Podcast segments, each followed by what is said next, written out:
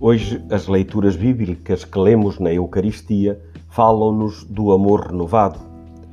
Na primeira leitura do livro do Gênesis, depois do dilúvio, Deus faz uma aliança de amor com a humanidade.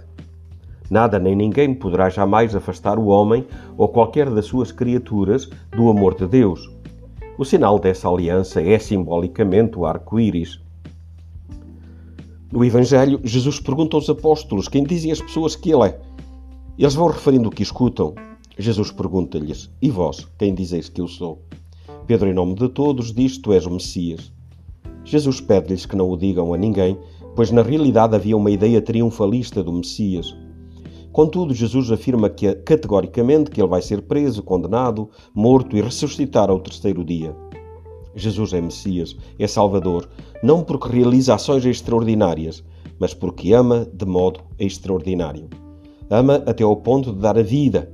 Não há limites para o seu amor por nós.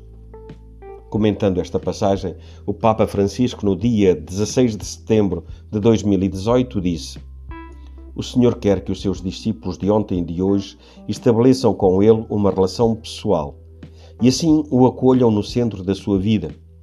Por esta razão, incentiva-os a colocar-se em toda a verdade diante de si mesmos e pergunta: E vós, quem dizeis que eu sou? Jesus hoje faz este pedido tão direto e confidencial a cada um de nós. Tu, quem dizes que eu sou? Quem sou eu para ti? Cada um é chamado a responder no próprio coração, deixando-se iluminar pela luz que o Pai nos dá, a fim de conhecer o seu Filho.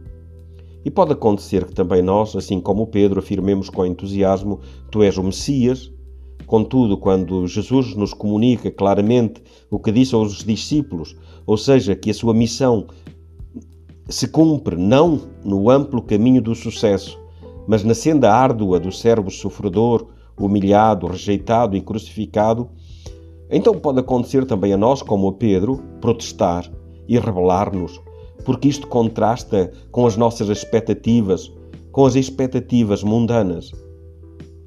Estas eram as palavras inspiradas do Papa Francisco. Quem é Jesus para mim? Aquele que me convida para uma relação pessoal com Ele e que, para não me perder, enfrenta todas as barreiras até a própria morte. É assim o seu amor e convida-nos a segui-lo pelo mesmo caminho.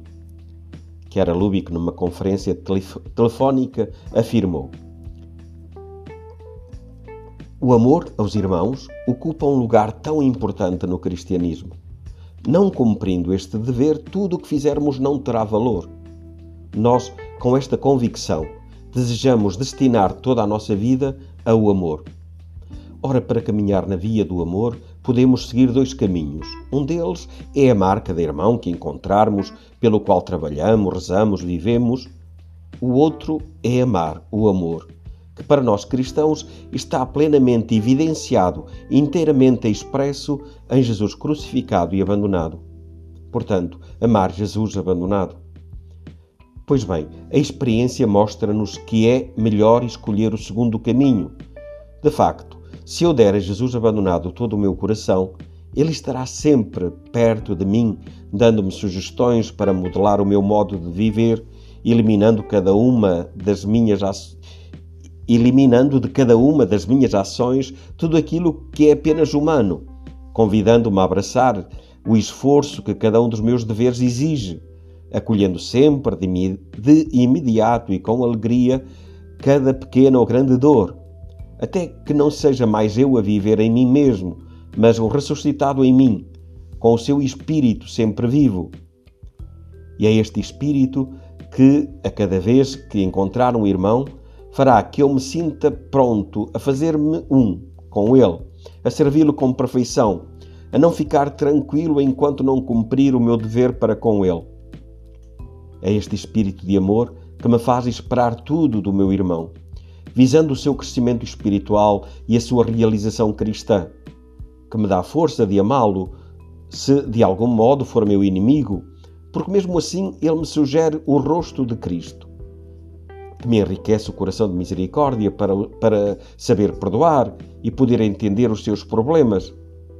Sim, eu vi, constatei qual o caminho melhor na via do amor. Ter como companheiro, sempre presente, o amor, Jesus abandonado. A cruz é o cerne do cristianismo. Aliás, Jesus crucificado e ressuscitado é todo o cristianismo.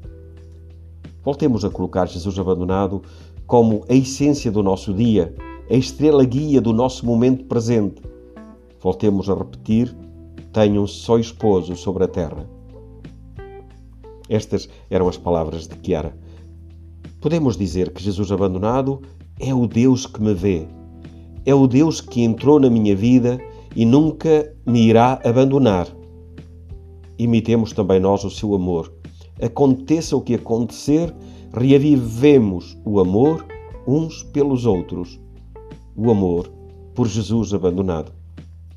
Por isso, hoje recordemos esta passa palavra: reavivar o amor entre nós.